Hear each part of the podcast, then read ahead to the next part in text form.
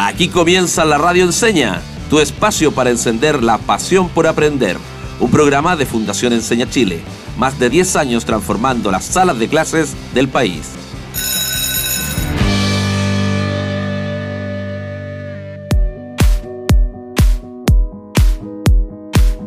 Bienvenidas y bienvenidos a otro capítulo aquí en la Radio Enseña, tu espacio para encender la pasión por aprender. Un programa que se transmite desde el estudio de grabación de la Fundación Enseña Chile. Yo soy Yasari Moreno, soy periodista y estoy súper feliz de estar junto a ustedes, nuestra querida audiencia y por supuesto junto al profe Cris. ¿Cómo estás, Cris? Hola Jazz, feliz, estoy feliz como siempre de estar nuevamente acá junto a ti y junto a los miles de auditores que nos premian con su preferencia y nos siguen en Instagram y TikTok como la radio Encena, con N, no con ñ. Así es, Chris, y hoy estamos reunidos para seguir hablando de las habilidades digitales y organizaciones que permiten que desarrollemos estas habilidades día a día, con interesantes invitados, por supuesto. Entonces, Chris, Cuéntame, ¿quién nos acompaña hoy? Oye, tengo tanto que decir, Jazz. El invitado de hoy lo busqué literalmente en Google. Se trata de un amigo de la casa. Fue Pech, es decir, profesor de Enseña Chile, en el extremo sur del país. Es un alumni 2020, un activo embajador de Enseña que desde su actual trabajo sigue buscando la forma de contribuir a una mejor educación para los niños y niñas de nuestro país. Es profesor de música tiene estudios en Harvard y escúchame bien, Jazz, es el único chileno en Google para Educación, donde es gerente de adopción. Está con nosotros para motivar a todas y todos a acercarnos al mundo de la digitalización, el señor Daniel Rebolledo. Buen día, Daniel, ¿cómo estás? Hola, muy buenos días para los dos. Buenos días, Yasari. Buenos días, Cristian. Gracias por la invitación. Qué gusto estar aquí con ustedes. Hola, hola, Daniel. Bienvenido a tu casa. Sí, así me siento, así me siento. Muchísimas gracias por la invitación. Cuando te presenté, Daniel, te dije bienvenido a tu casa, pero los auditores no saben cuál en verdad es el vínculo que tú tienes con Enseña. Eh, que nos cuentes un poquito de aquello y también cómo es que llegaste a Google para la educación, que es eh, la, institución que, te acoge actualmente y que yo creo es el anhelo de muchos de los que les gusta el mundo digital, la computación, ¿cierto? Sueñan con, con Google y todo, y todo lo que significa de alguna manera. Es como ser locutor y no querer trabajar en la radio enseña, ¿ah? Es como ah, es lo que, es lo que inspiran mucho. Oye, ojo que hablando del multifacético, yo también fui locutor de la radio en su momento durante el, el 2020. Así que igual tengo la experiencia por ahí.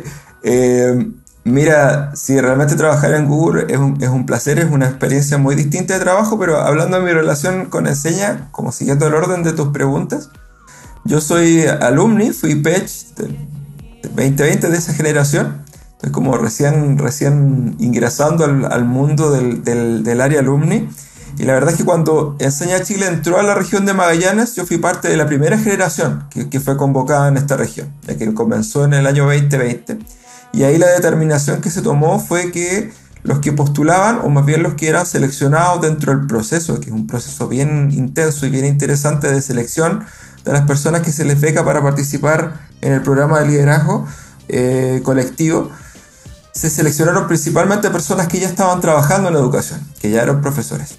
Entonces, habíamos varios que éramos profesores que ya peinamos canas y que estábamos varios años dentro de la escuela.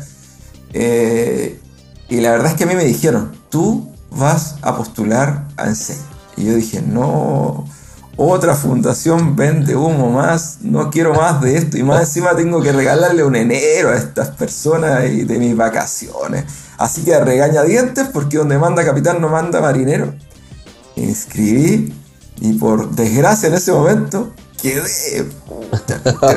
Entonces, bueno, tuve que viajar a mi escuela de verano, que fue la escuela de verano espectacular que se realizó acá en Santiago. Nos quedamos en, un lugar todos juntos, los que viajábamos desde otros lados. Yo creo que desde la primera mañana, o sea, ya el primer mediodía después de las primeras formaciones, realmente mi idea cambió pero por completo y me di cuenta del gran aporte que hace Enseña Chile a la educación. Y de repente uno piensa, ya, puede ser una formación para gente que no necesariamente es de educación, entonces puede ser algo básico, pero no. Realmente la formación, los conocimientos, las redes, la información, las estrategias que se dan son sumamente modernas, son súper actualizadas y ese aporte y ese apoyo que te da el hecho de tener un mentor de lado a mí me hizo cambiar, pero ya prácticamente el segundo día yo andaba con mi camiseta de Enseña Chile por todas partes, la ocupaba hasta para dormir, así que hoy día sumamente fans.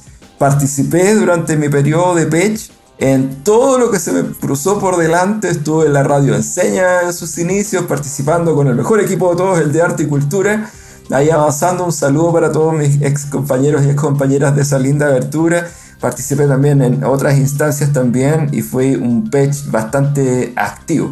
Así que ya después de eso terminé mi, mi periodo a finales del 2021 y me transformé en alumni y hoy en día soy eh, conector global de Teach for All, también postulé, fui seleccionado, así que siempre me mantengo muy activo eh, generando acciones en, en, comunicación con, con, Enseña Chile. Y ahora continuando con tu pregunta con respecto a cómo llegué yo a, Al sueño. trabajar en Google, yo creo que... El sueño de Google. El sueño de Google, creo que es en parte también un poco culpa, positivamente hablando de Enseña, porque yo estaba en Puerto Natales trabajando allá todo feliz, todo tranquilo dentro de mi zona de confort. Contextualicemos, estábamos en una ciudad pequeña, sumamente aislada, eh, con una estructura de trabajo bastante instalada eh, y sin muchas opciones de poder obtener capacitaciones, o sea, de poder salir de la zona de confort para implementar cosas nuevas. Entonces llegó a Enseña Chile, se tomó el colegio donde yo estaba compañero, compartiendo perdón, con mi compañera Peche en esos entonces Sandra, la que aprovecho de enviarle un saludo también. Y entre los dos comenzamos a recibir una capacitación desde afuera. O sea, Natales empezó a recibir directamente, como por un canal a través de eh, Enseña Chile, una formación nueva, nuevas herramientas para poder innovar. Llegó justamente el 2020 el tema de la pandemia. Yo siempre fui bastante nerd, super nerd. O sea, me dediqué mucho a a la computación de manera autodidacta. Entonces ahí nos tocó, junto a mi compañera y otros colegas más, hacernos cargo de lo que fue la escuela virtual en, este colegio, que es la Escuela Libertador Bernardo Higgins de Puerto Natales. Y ahí comenzamos, con el apoyo de todos, a, avanzar, a generar un proyecto, a levantar una escuela virtual. No nos demoramos más de una semana o tal vez dos semanas en tener la escuela nuevamente 100% andando, pero de manera virtual. Y para poder hacer esto bien, para que el proceso no sea simplemente una linda foto simbólico, había que empezar a formarse y había que empezar a traer competencia instalada. Así que yo empecé y decidí comenzar a profundizar en mi estudio. Entonces comencé un máster en tecnología educativa, en innovación, un máster en innovación y liderazgo, empecé a conectarme, me matriculé, postulé sin pensar nunca en hacerlo durante la vida, pero me atreví, hice una postulación a la Universidad de Harvard, pude hacer estudios ahí. Eh, y, comencé a profundizar en ese entonces. Y esta experiencia de haber ayudado a transformar digitalmente a mi institución y de haber, por rebote, colaborado con toda mi comuna, me sirvió para la entrevista que yo tuve que dar cuando postulé a trabajar para Google para Educación. Yo soy el único chileno que está dentro del equipo de Google para Educación y lo que más se valoró dentro de esta entrevista fue justamente el haber tenido una experiencia y el haber tenido una experiencia en un lugar donde esto realmente no debió haber funcionado, por lo alejado que está, por lo que desconectado que está de los polos donde se entrega información.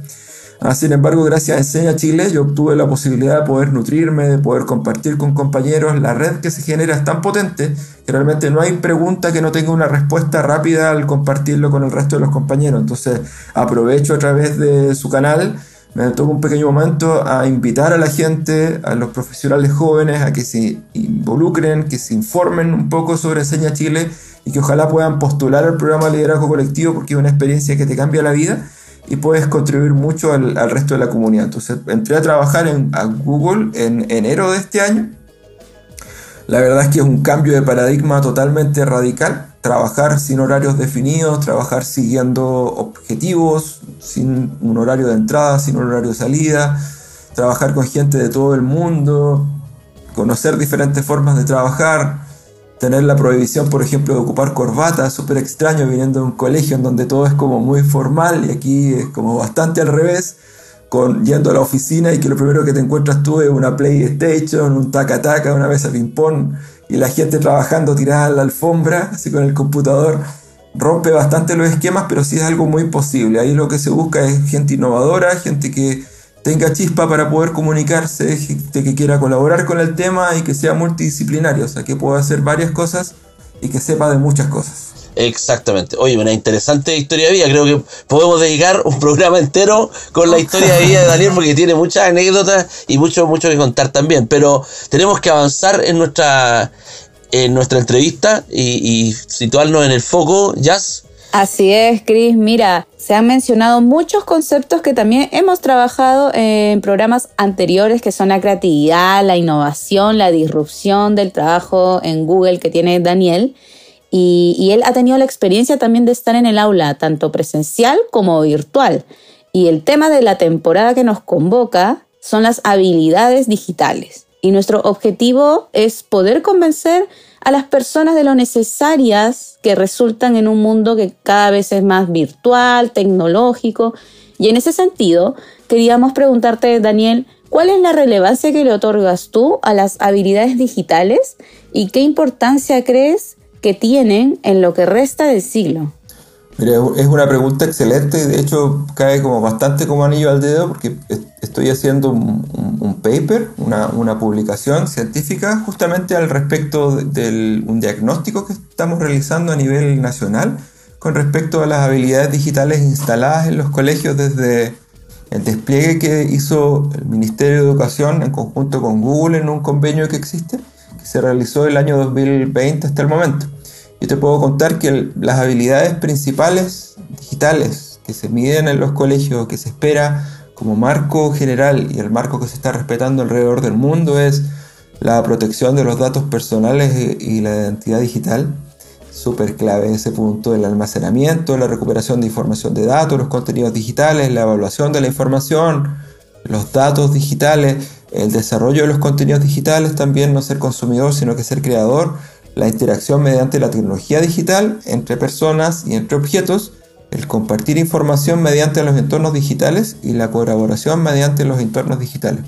Y, lamentablemente en, en, nuestro país el desarrollo de estas habilidades es sumamente bajo. Te cuento que la forma en la que se mide el desarrollo de las habilidades y de las competencias digitales es tal cual como se mide un idioma. A1, A2, B1, B2, C1, C2. Y nosotros en Chile, del nivel más bajo, o sea, el nivel más bajo se llama A1 y el más alto se llama C2. C2 sería como nosotros hablamos español, o sea, nativo. Y A1 es el más bajito de todos. En Chile no alcanzamos ni siquiera el 50% del nivel necesario para cumplir con el A1. Entonces nuestro nivel de desarrollo de competencias digitales es aún muy muy muy pequeñito y es algo que tenemos que desarrollar mucho. Entonces, aún en Chile nosotros tenemos este concepto de que la habilidad digital es algo externo a uno, es algo externo de la realidad de uno. Aún no tenemos la concepción de que ya el hecho de que nosotros estemos conversando acá o que ustedes estén escuchando esto a través de la radio en donde ustedes están, es porque hubo una cadena de personas con distintas competencias digitales que permiten de que esto pueda estar sonando en la radio donde tú estás escuchando. Ya el hecho de saber de prender la radio ya es parte de las competencias digitales. Pero esos contenidos hay que poder bajarlos a la tierra, hay que poder ponerles un nombre para poder ocuparlos de una manera, eh, poder ocuparlos a propósito y poder darles un servicio y poder darles un sentido. Entonces, la importancia del desarrollo de las competencias digitales hoy y desde los 80 que partió la digitalización hasta el día de hoy es crucial si queremos avanzar como país, pero además es crucial si queremos seguir avanzando nosotros en nuestros procesos de desarrollo profesional en la carrera que sea, ya que hoy en día la mayor gama de posibles capacitaciones, cursos, talleres, charlas, seminarios, magíster, doctorado, ya postdoctorado, estudios en Marte, por lo que tú seas, del nivel que sea, va a estar siempre más cargado hacia el área digital. Tomar cursos online, el e-learning es mucho más masivo hoy en día lo presencial y esto se va a mantener. Y en la parte de la educación, durante el periodo de pandemia corrimos una cortina que va a ser muy difícil de cerrar y no se debería cerrar, que es la entrada de tecnología dentro del aula y la utilización de la tecnología para asistir al docente, no para reemplazar en los trabajos que tiene que hacer con el estudiante. Por lo tanto, para el profe es mucho más importante el desarrollo de la competencia eh, digital, mucho más, porque somos los que formamos a las nuevas generaciones, a las nuevas camadas que están. Sí, yo creo que la, yo creo que la que la pandemia de alguna manera nos adelantó un, buen par de años respecto a lo, a lo que se necesitaba en el aula respecto a la tecnología, pero también nos hizo retroceder un poquito eh, en, el tema, en los temas socioemocionales. Eh, por lo tanto, hay que buscar de alguna forma el, equilibrio también. Sí, pero es que ahí está el, ahí está el tema. Cuando, cada vez que hay una revolución, ¿no? la palabra revolución es un cambio, pero para, para que se llame revolución tiene que tener caos. esos dos componentes tienen que estar juntos para que se pueda llamar revolución. Y ahora estamos en una cuarta revolución industrial, que es la revolución en donde estamos en la sociedad del conocimiento y en donde la tecnología entra. Cuando entra una nueva tecnología, cuando irrumpe una nueva tecnología, por lo general se desarrolla mucho más en un nicho antes que en otros. Entonces, no quiere decir que el uso de la tecnología vaya en detrimento de lo socioemocional, sino que quiere decir que como aún no entendemos muy bien cómo ocuparla, no la, no la metimos dentro de ese ambiente. Entonces hay que estudiar, hay que desarrollar estas habilidades digitales para que dentro de la virtualidad nosotros podamos desarrollar lo socioemocional. Y te doy un ejemplo bien sencillo. los jóvenes, las jóvenes se meten a TikTok o se meten a Instagram y postean una foto para que le den likes y eso los hace sentir bien. Entonces ahí tú ya puedes ver de que hay una vinculación, este ejemplo tan sencillo, de que hay una vinculación entre lo que tú haces digitalmente y, el, y lo que tú recibes emocionalmente del otro lado. Entonces está en nosotros el profundizar un poco más en ese respecto. Oye, súper curioso, Daniel, porque justo cuando tú relacionas como el sentir de la persona con lo que está viviendo en el área digital, me pasa mucho que cuando envían un mensaje sin emojis, yo siento que están serios, que me están gritando o que están molestos conmigo. Entonces, claro, es muy relacionado eso sobre todo en los jóvenes. Oye, ¿cómo, les mando ahora un emoticón para decirles que nos vamos a una pausa? Así tendría que ser como un bonito cruzando los dedos o algo así. Nos tenemos que ir inmediatamente a una pausa breve un minuto veinte eh, para que nuestros auditores vayan por un vaso de agua, para que se relajen y vuelvan de lleno a escuchar esta interesante entrevista con Daniel Rebolledo, Rebolledo perdón, de Google for Education. Vamos y volvemos.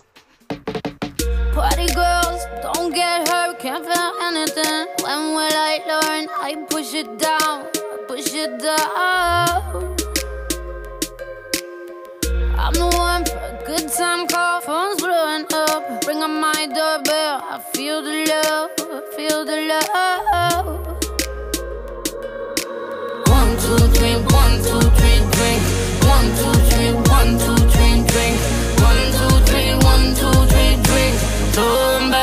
Till I lose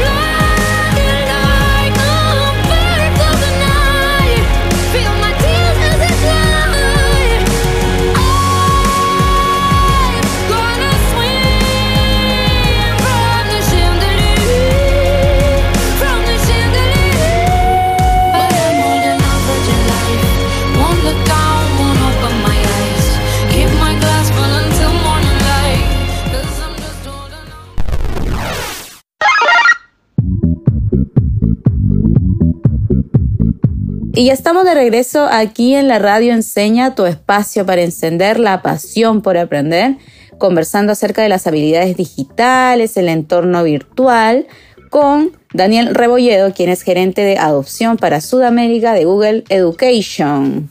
Cristian. Sí, oye, eh, quería aprovechar la, instancia de vuelta a la pausa para recordar a nuestros auditores que si se les pasó un capítulo nos pueden ubicar en Spotify y que nos sigan también en las redes sociales. ¿Cuáles son? Así es, estamos en TikTok e Instagram como arroba la radio Encena, con N, no con ñ. Y en Spotify como la radio enseña, donde también pueden encontrar los programas anteriores que hizo Daniel en su momento en la radio enseña. Exacto. Y a propósito de las redes sociales, porque para, eso iba la, la cuña, He, visto estos últimos días varias menciones respecto a la película Volver al Futuro. Porque estoy, por ahí salió una foto de los personajes, parece que anduvieron acá en Chile.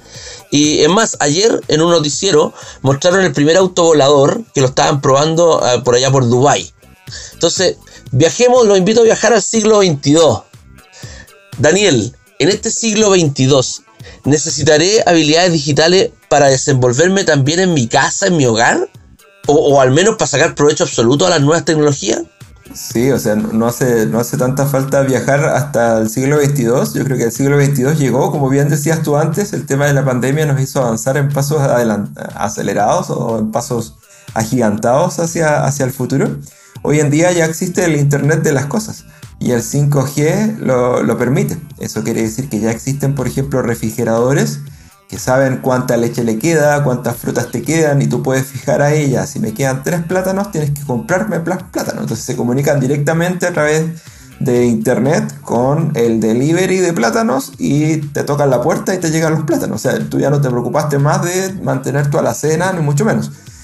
Lo mismo con, Alexa o, con el Google Assistant o con Siri que te soluciona la vida o que tú golpeas las palmas y se prende la luz de tu casa o, que puedes tener una cámara eh, Wi-Fi ¿cierto? a distancia para ver cómo están tus niños pequeños o cómo está el, exterior de tu casa. Y eso también se va aplicando no solamente en la vida diaria, sino que también dentro de la, de la educación. Además también ya existe y esto no solamente es una prueba, sino que hay algunas ciudades en Europa que ya tienen autos completamente asistidos por computadora, taxis. te subes, le pones ahí el código de a dónde vas y no tienen chofer. Y te llevan hasta, hasta donde tú vas y tienen una tasa de accidentes de 0%. O sea, no, no, no chocan con nada, no, no, no fallan con nada. Entonces la tecnología ya está muy, muy, muy inserta dentro de, nuestro, dentro de nuestro quehacer diario, pero siempre siguiendo la premisa de la cuarta revolución industrial, que es que la tecnología se haga cargo de esas tareas que son cotidianas y repetitivas para que nosotros las personas tengamos más tiempo para poder dedicarnos a las cosas que son más importantes. Compartir con la familia, el conversar, el hacer un asadito, el mirar la película, el salir a caminar y no estar ahí en la papelería o en todos estos trabajos extras que eh, normalmente si no tuviésemos la tecnología tendríamos que estar haciendo constantemente. Daniel, mira, y también queríamos saber en ese sentido, entonces estamos yendo hacia un mundo más digitalizado, más virtualizado, que ya está arraigado en nuestro día a día. Eh, y entonces, ¿qué hace Google para contribuir al desarrollo de las habilidades digitales en las personas. Hay programas especiales, hay cursos, certificaciones. Cuéntanos por favor y cómo podemos acceder. Sí, excelente pregunta. Ahí quiero partir contándoles que para todo, lo que sucede en Google tiene relación con la educación. Y esto tiene una, explicación bastante de carne y hueso. Ambos creadores de Google en los años 90 hicieron su, su, tesis, ¿cierto? Para hacer el buscador, que ahora nosotros lo ocupamos como verbo, ya no buscamos en internet, sino que googleamos las cosas. Lo primero que ellos hicieron después del navegador fue crear la rama de Google for Education, que es una de las ramas que tiene Google, porque Google tiene muchas ramas, Google Apps, YouTube, Google eh, Cloud. Google for Education es parte de estas ramas. ¿Y por qué la crearon? Porque, por un lado, ellos tienen la certeza de que todo cambio tiene que venir desde la educación, porque si no, no es un cambio que se pueda instalar y que, y que pueda sostenerse en el tiempo. Pero también porque ambos creadores son hijos de papá y mamá de profes. Entonces ellos vieron la cantidad de trabajo que tenemos los profesores que hacer eh, fuera del horario laboral, las planificaciones, la cantidad de notas, las hojas de cálculo y hacerlo a mano hacia la antigua, era todo un tema. Entonces desde ahí en adelante viene un tema del cariño por la educación y además también un tema de responsabilidad social. La misión y la visión de Google están relacionadas con recopilar toda la información que existe en el mundo para dejarla a disposición de todos. Y era una locura en su tiempo. Los profes miraban a estos dos chiquillos con cara de ya, háganlo porque ya, pero sabemos que no les va a resultar, pero sí les resulta. Entonces, esto de, de, que ahora nosotros podamos entrar a Google y que podamos saber cuál es la temperatura o cuál es la humedad relativa del aire en Marte, así rápido, o la temperatura que hay en Quito o la temperatura que hay en Santiago, eh, nos hizo cambiar el paradigma de cómo nosotros vivimos. La información ahora ya no es solamente de los gurús, de los profesores o de la universidad, sino que la información la tenemos en el bolsillo, la tenemos en el celu, todos. ¿Cuál es el, lo que tenemos que empezar a hacer nosotros ahora? Es empezar a desarrollar habilidades. O sea, ¿qué hago con esa información? ¿Cómo soluciono problemas? ¿Cómo lo ocupo? Así es. Y bueno, ha llegado el momento de la verdad, de la sección favorita de la radio enseña y que Daniel no se lo esperaba, así que lo vamos a agarrar de sorpresa y vamos a presentarla. La sección favorita es ¿Y yo? ¿Cómo lo hago?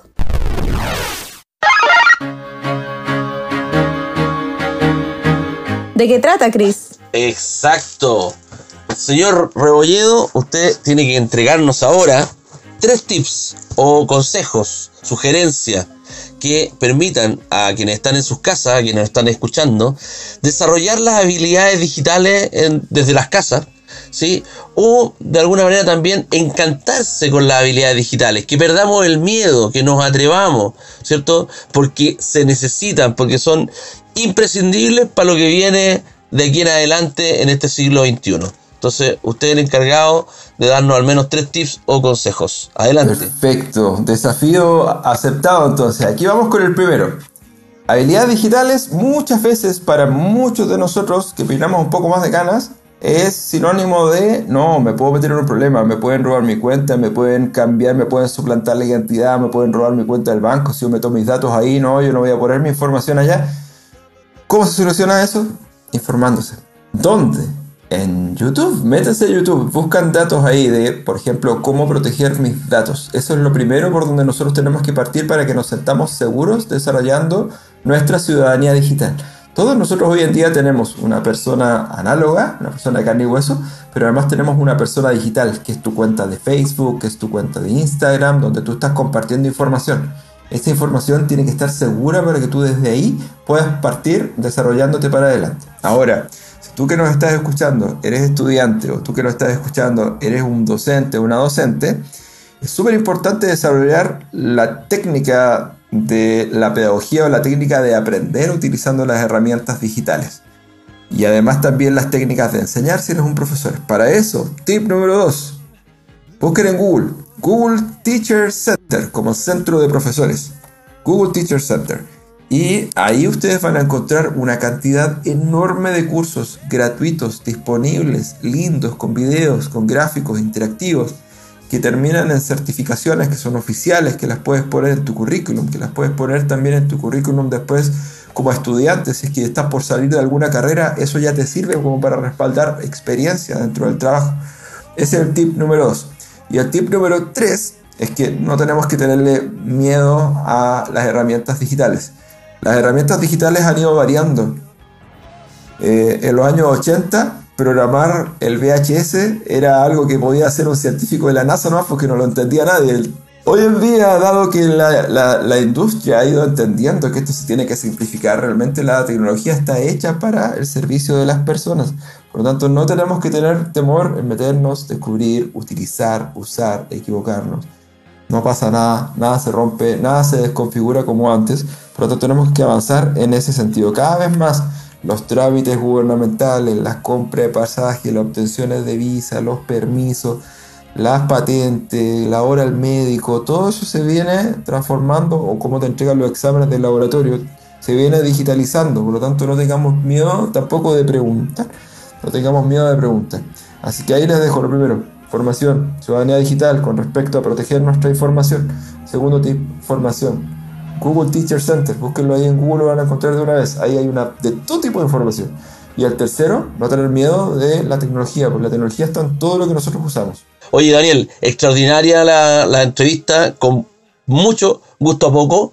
Por lo tanto, aprovecho, me tomo la, la, eh, la patudez de dejarte invitado para una próxima oportunidad para que hablemos de protección de datos. ¿Te parece? Feliz, por mi parte encantado, yo siempre la paso muy bien, como lo dije en su momento, yo soy súper camiseteado por Enseña, súper camiseteado mucho más por la radio Enseña, así que vamos a hablar de protección de datos, algo que es tan crucial en el Chile de hoy, estamos viendo en las noticias, está muy de boga el, el tema de que en otros países, instancias han sido hackeadas, están entrando en, también tu cuenta puede ser hackeada y lo más probable es que ya lo esté y sin que uno se dé cuenta. Entonces es muy importante que podamos tomar este tema a la brevedad.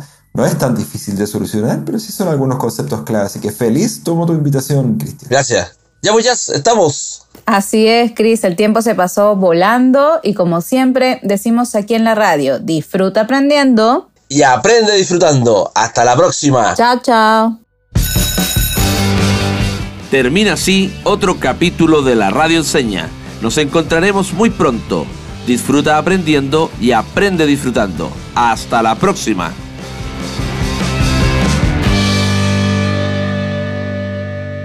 Síguenos en Instagram y en TikTok como arroba la radio con N, no con ñ.